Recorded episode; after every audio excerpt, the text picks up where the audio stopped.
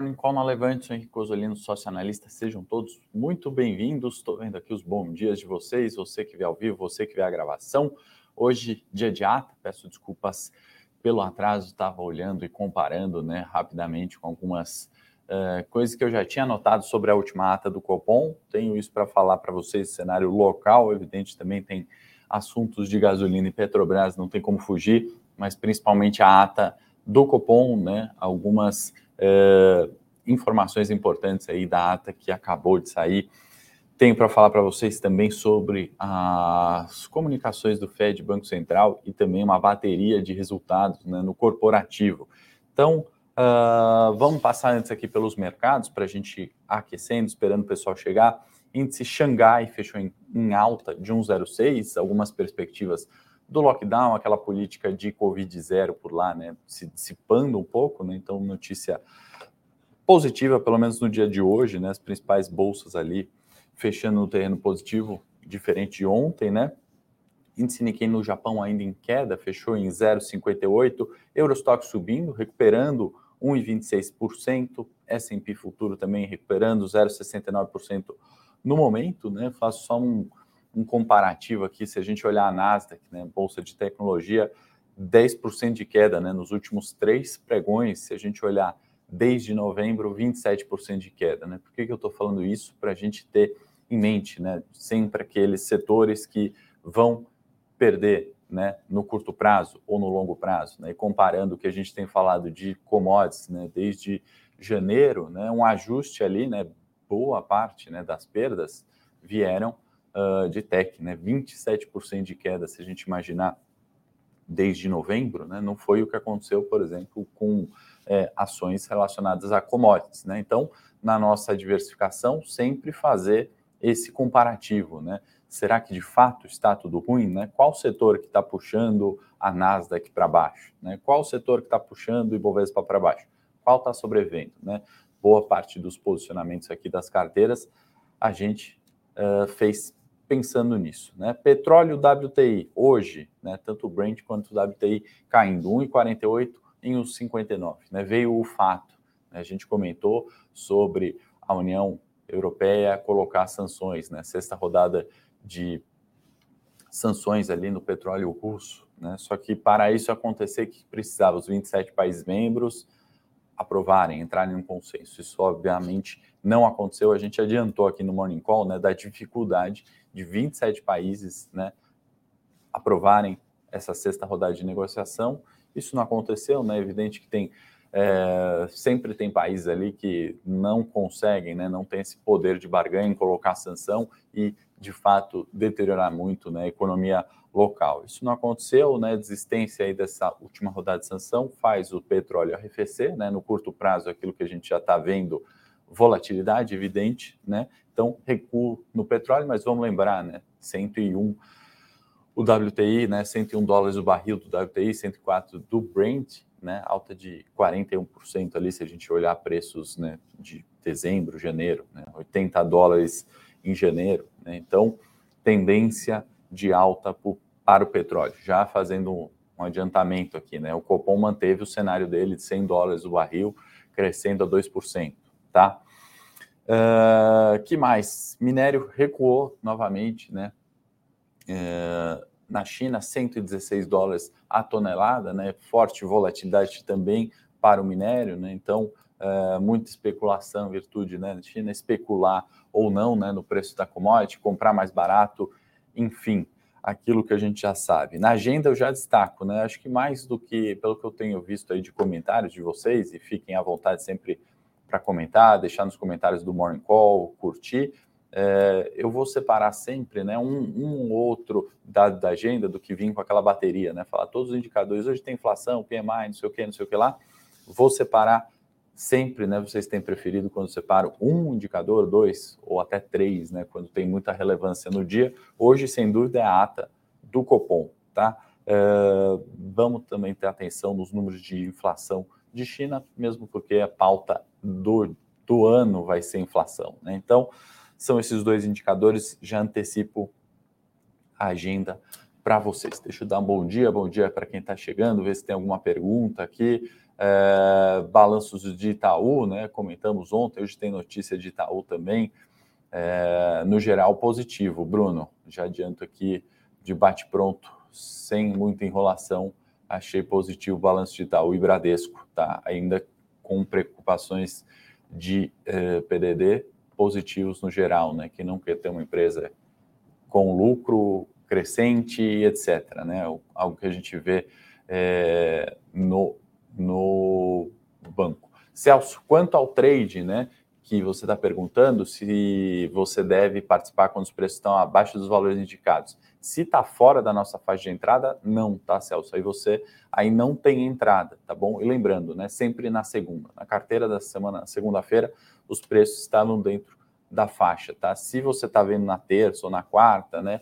Aí já não tem entrada por definição mesmo, né? Uma vez que a carteira encerra toda sexta, esse é um dos pilares importantes do método, que, aliás, aula 2 está no ar do Você Se Sabota, né? Quem nunca se sabotou no mercado financeiro, né? muito provavelmente está mentindo, a gente coloca isso lá, né? Uma verdade dura de, de ouvir, né? A gente se sabota, né? Mas é um dos, dos pilares ali em behavior finance, né? A gente acaba se sabotando, né? Evitando algumas coisas, negando alguns fatores. É sobre essa esse tema que tem aula 2 aí gratuita para quem não conhece o trade, né? Para quem já conhece, já é assinante, não precisa nem assistir porque esse tema ali é recorrente. Para quem não conhece, vale ver. A aula 2, produção colocou aí, é um vídeo né, onde a gente fala, você se sabota e lá você vai entender do que, que eu estou falando. Então, para quem não conhece o método e quer ver, tá aí. O link é gratuito, tá bom? Esse link, essa aula, esse vídeo, chamem como quiser.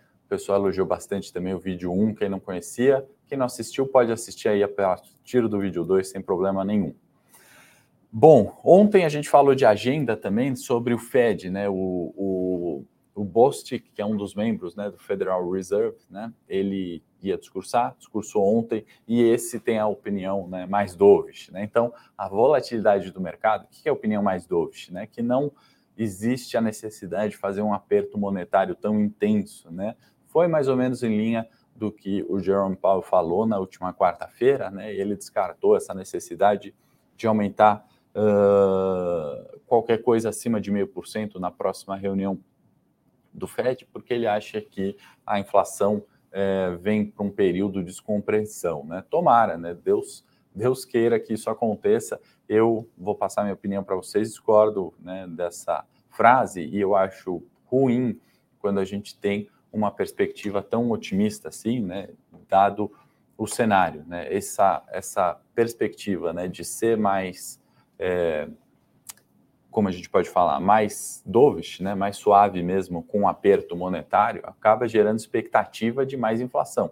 E a inflação né, um bichinho diferente que a própria expectativa de inflação gera mais inflação. Né? Então, se eu estou esperando que eu vou perder meu poder de compra, eu tenho a minha lojinha, eu vou aumentar aqui os custos dos meus produtos, ainda que os custos né, dos produtos não tenham aumentado mais. Então, eu já subo anteci antecipadamente, porque, não sei, vendo pãozinho e eu acho que a farinha vai subir. subir. Então, eu já aumento antecipadamente. Né? Eu não estou aumentando porque a farinha subiu, né? eu estou aumentando porque eu acho que a farinha vai subir. Esse tipo de declaração né, no mercado eu acho que faz gerar é, mais inflação. Né? E parece uma besteira isso que a gente fala aqui, né, de ficar discutindo, ouvir o que o, os membros do uh, Fed falam, né? Mas eu acho que para alocação, né, para nossa, para o nosso investimento, posicionamento em carteira, investir na bolsa, na renda fixa, é muito mais importante a gente olhar é, esses discursos, né, essas expectativas, do que olhar propriamente, né, a, a, a, a subida dos juros em si. Né? É muito mais importante a gente olhar e ver a cabeça ali dos membros do Fed, do Copom, é, ao longo né, desses 40 dias, 45 dias até a próxima reunião, do que propriamente olhar, ah, a Selic subiu, ah, os juros nos Estados Unidos subiu. Né? O mercado vai se antecipando a isso. Né? Então, acho que é muito mais importante conhecer já né, a, a, as probabilidades de aumento e quanto, né, do que propriamente o dia da ata. Tá? Então, isso é a opinião do Bostic ontem, né? Está aqui a minha opinião também e, e, a importância de olhar esses sinais, por isso que a gente fala tanto. Na né? hora que a gente conhece né, o macro, conhece a direção de uma inflação, de uma política de juros, né, a gente consegue, de uma maneira muito mais objetiva, né, poder é, diversificar entre setores, né, fazer uma seleção setorial, né, o que a gente tem feito nas carteiras. A partir daí, a gente é, imagina os setores vencedores. Né, foi que eu abri o morning aqui falando, né? Qual setor é, se beneficia, né? E aí pode excluir um setor de bolsa, né? Você acaba excluindo, sei lá, 20 ativos, 30 ativos, é, e aí sua,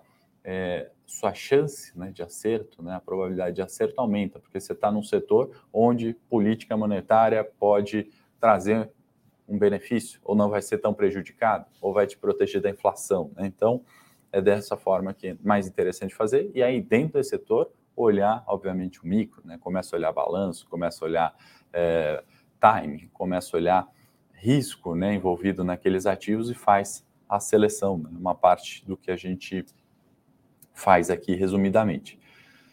No cenário local, né? Antes da ata, fazer um breve comentário sobre Petrobras, mas não vou me estender muito porque ontem, né, já falamos tanta coisa, né, tão tão detalhada. Então, quem quiser assistir sobre Petro, mais detalhes, Está lá no morning de ontem, mas só para comentar, vocês devem ter visto, reajuste no diesel, né? Sob, subir 9%, e aí volta aquela discussão né, sobre greve dos caminhoneiros ou não. Né? Eu li o valor, está aqui hoje, parece que a gente está olhando o jornal de quatro anos atrás, né, 2018, greve dos caminhoneiros, né, a pauta é a mesma, sem muita evolução, toda aquela questão que a gente discutiu no morning de ontem, não vou abordar tanto.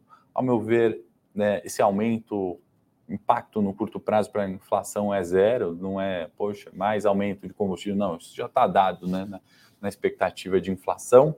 É, uma coisa legal que eu li no valor hoje, eu recomendo, tem, acho que na, na página na, na, página principal, no fundo, né, tem uma entrevista com o Odoni, ele é o presidente da ANP, e ele fala coisas muito interessantes sobre combustíveis, Petrobras, algo que a gente falou no morning de ontem, mas é, com uma chancela né, do, do Odoni, presidente da, da NP. Né? Então, muito interessante e recomendo aí a leitura para quem quiser complementar o que a gente falou de Petro ontem, né? Como, por exemplo, que é, o lucro de Petro, né, da Petrobras, ou o lucro de uma companhia, né, a gente pode estender não só para petróleo, né, tem que ser orgulho, né, para quem está no para quem vê né, essa companhia né, ajudando contas públicas, né, beneficiando outros investimentos. Né, uh, isso sou eu que estou tirando da fala dele, né, ele só parou no orgulho, mas é aquele tema de ontem de Petro. Né, sem os dividendos da Petrobras, o governo não poderia pagar um gasto do coronavírus de 2020. Né. Com o dinheiro dos dividendos de Petro, o governo tem recurso para pagar cinco auxílios emergenciais. Né. Então, quem, quem, quem critica né, também a companhia privada não é, esquece do benefício que tem ali, né, do Corona Voucher, por exemplo, né, ou de outros programas né, de incentivo que são necessários. Né, não adianta a gente é, excluir esses, né, temos que também usar é, a função do Estado é essa, né, prover qualidade de vida no final das contas é isso, né, que, que o Estado tem que prover para os menos necessitados, para os mais necessitados, enfim, né. Vamos agora para a ata, né? Que eu estava. Até peço desculpas um pouquinho do atraso hoje, mas é porque saiu a ata, a gente tinha que fazer uma leitura dinâmica aqui, já tinha algumas coisas anotadas da última para comparar rapidamente, tá? É, então, se você está gostando do conteúdo até aqui, não esqueça de curtir, é importante, 189 aí ao vivo, vale a sua curtida. Se está gostando do conteúdo, encaminha também para alguém que possa se beneficiar disso, tá bom? E aí o YouTube entende, você gosta desse conteúdo também, joga outras pessoas para você ver, você confronta a minha opinião, me conta aqui se é, o, o, que, que você concorda e o que, que você discorda aí do que você tem analisado de mercado e a gente fica melhor, né? Você investe melhor, eu também, eu analiso melhor, você também. Essa é a dinâmica do Morning que eu acho que funciona muito bem, mas para isso preciso da sua curtida, da sua inscrição aí no canal da Levante também. Ata, o que, que temos ali de diferente? Né? Na última ata, o ambiente global se deteriorou. Tinha vindo essa frase 45 dias atrás, agora a gente tem, né, o ambiente global segue deteriorado, tá? Parece é, pouco importante isso, mas é condição global, né, de pior ali, seja geopolítica, lockdown em China, né, todos esses fatores com é, alterando, né, lembrando do, do, texto de ontem, do título de ontem, ajustar a vela, né, nesse sentido que temos ali ambiente global, tá? Diferença, né? Porque caiu em abril o Ibovespa, né? Porque o Nasdaq caiu 27%, temos uma piora do ambiente global. Copom manteve isso em ata, tá? É, nova onda de Covid, né? Na, na China foi colocado lá e aí manteve-se, né? Aquele des, desorganização, desarranjo, né? Das cadeias globais de oferta e demanda. Né? Então tudo isso que tem pressionado a inflação, não é guerra na é, Rússia, não é aumento de preço da gasolina, não é eleição, tá? A gente tem uma é, pressão inflacionária no mundo estrutural em virtude da pandemia, um evento único que tivemos, obviamente, em 2020. Vocês sabem muito bem, é isso que está pressionando a inflação. Isso vem desde antes, tá? A gente está com os Estados Unidos 8,5% projetando de inflação. Aqui o Copom já subiu também na sua ata 7,3% inflação os principais players têm revisado para cima né, as projeções inflacionárias para 23 já, né, porque a de 22 já fugiu da meta. De 23, Copom já trabalha com o cenário de inflação em 4%. Vocês sabem, minha opinião, isso vai vir muito além. Tá? Temos aí 200 visualizações, encaminhem e, por favor, curtem, curtam se vocês estão gostando do conteúdo, 200 aí ao vivo, tá? que mais que eu destaquei da ata? Desculpa alongar um pouquinho a pauta também, mas isso é extremamente importante, não à toa é o título de hoje, né? Ele faz um comparativo com os bancos centrais dos emergentes, né? Então, outros emergentes também têm subido juros, né? E aí é ponto para o Copom, né? A gente sempre critica, né? Mas o Copom, comparando com os outros emergentes, né, tem subido num ritmo mais forte, né? Do que Índia, Rússia, outros países ali que ainda têm juros negativos, ou pelo menos comparando com o Brasil, né, tem juros é, reais menos atrativos. Né? Então, isso pode é, voltar, pelo menos, a capitanear né, parte do, do fluxo de capital estrangeiro em virtude dessas subidas dos emergentes, mas do Brasil ter sido mais intenso.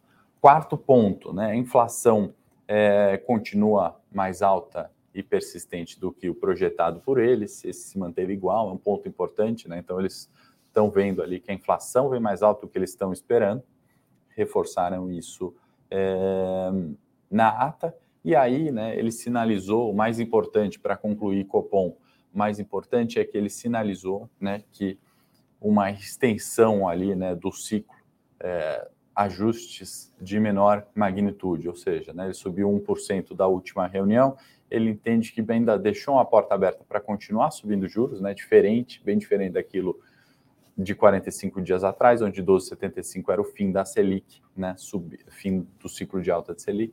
Deixou, ao meu ver, ali a porta aberta para é, continuar subindo juros num ritmo menor, né? Então, 1,5% ali na minha é, leitura e no meu palpite aí da próxima reunião para 13,25, né? Ou pelo menos uh, uns 0,25 ali indo para 13 daqui a mais ou menos uns 40 dias, tá? Essa é a leitura do Copom da ata de hoje, extremamente importante.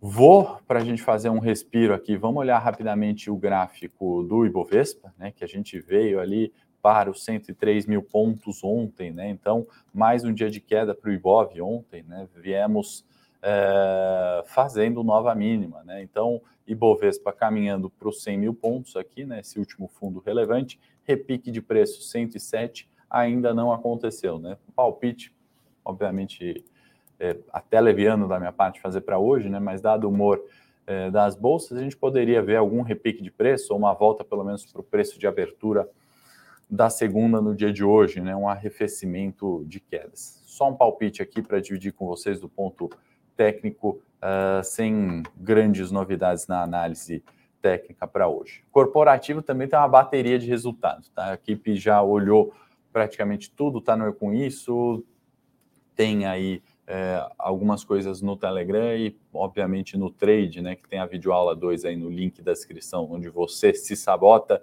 a gente já digeriu isso, né, e não hoje, né, a gente já digeriu para a semana, né, do Trade, na semana passada, as expectativas desses resultados, que eu vou dividir algumas aqui com vocês, né, Nubank, que está em dólar, né, não tem aqui na nossa Ibovespa, mas vale é, comentar pelo IPO recente, por todo o movimento, né, por ter até bastante usuários né, de, de, da conta Nubank, né, clientes Nubank. A ação vai para 4,38 dólares, né? É, isso é menos da metade do IPO, né? Isso vem um pouco daquela precificação que a gente falou ali de tech, né? Do Nasdaq caindo, né? Dos ajustes, né? De é, commodities e techs, né? Uma, uma comprovação ali do que a gente está enxergando. O Itaú, né? Anunciou ali que também poderia vender 11,37% da fatia da XP que comprou em abril, né? Então, bom para o Itaú, porque ganhou dinheiro ali com a XP, se desfaz de um, uma parte ali e tem né, entrada de caixa positivo para o banco. BB Seguridade, né? Veio com lucro líquido de 1,17 bilhões, primeiro TRI de 22, alta de 20,7%, né? Então, mais uma ali do setor financeiro subindo, né? Lembrando, setor financeiro e setor de energia elétrica estão dando um show né, nesse ano. Primeiro TRI foram os vencedores. Uh, nesse mês atualizado agora, né, data de ontem, são os únicos que ainda estão no positivo. Né? Os demais setores zeraram ganhos. Tá? Veio o açaí também com lucro, né? então lucro bom, cenário difícil né, na, na, para o atacarejo, né, pensando em economia, pensando em ata, pensando em toda essa macroeconomia que a gente vive, EBITDA também subiu 17%, dado positivo. E por fim, não menos importante, via né, no setor de varejo, né, um setor que tem sofrido com inflação alta, com cenário eleitoral, com toda a questão né, de desemprego.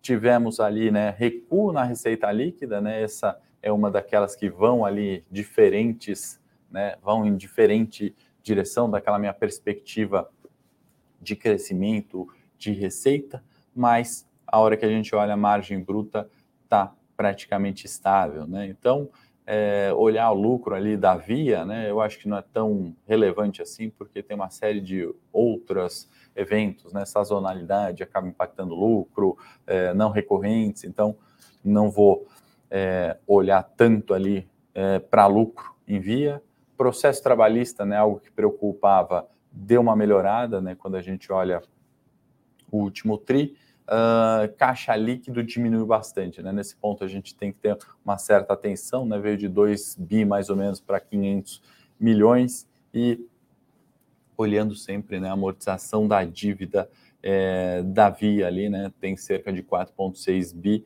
para vencer até 2026, né? Então é, não é uma dívida pequena, né, mas também tem parte ali, né? Com esse consumo de caixa, a gente tem que ver a reação do mercado é, nesse sentido, né? No curto prazo ali, como fica a perspectiva de dívida é, para a Via. Tá bom, pessoal? Bom, se puderem dar um like, se gostarem do conteúdo, peço que dêem um like, se inscrevam no canal da Levante, comentem, né, quando a gente fechar aqui a live, o que, que você achou, o que, que você mais gostou, o que você queria ver aqui.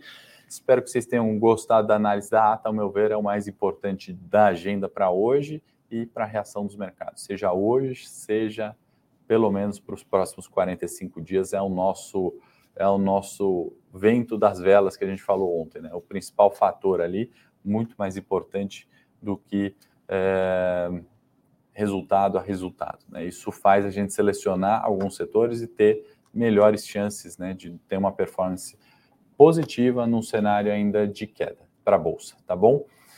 Bom dia a todos. Robson pedindo like, então não se esqueçam do like dos 200 que estão ao vivo e você que assistiu a gravação e gostou também, deixa o seu like. Grande abraço. Amanhã, 8h30 da manhã, estou de volta. Bom dia a todos.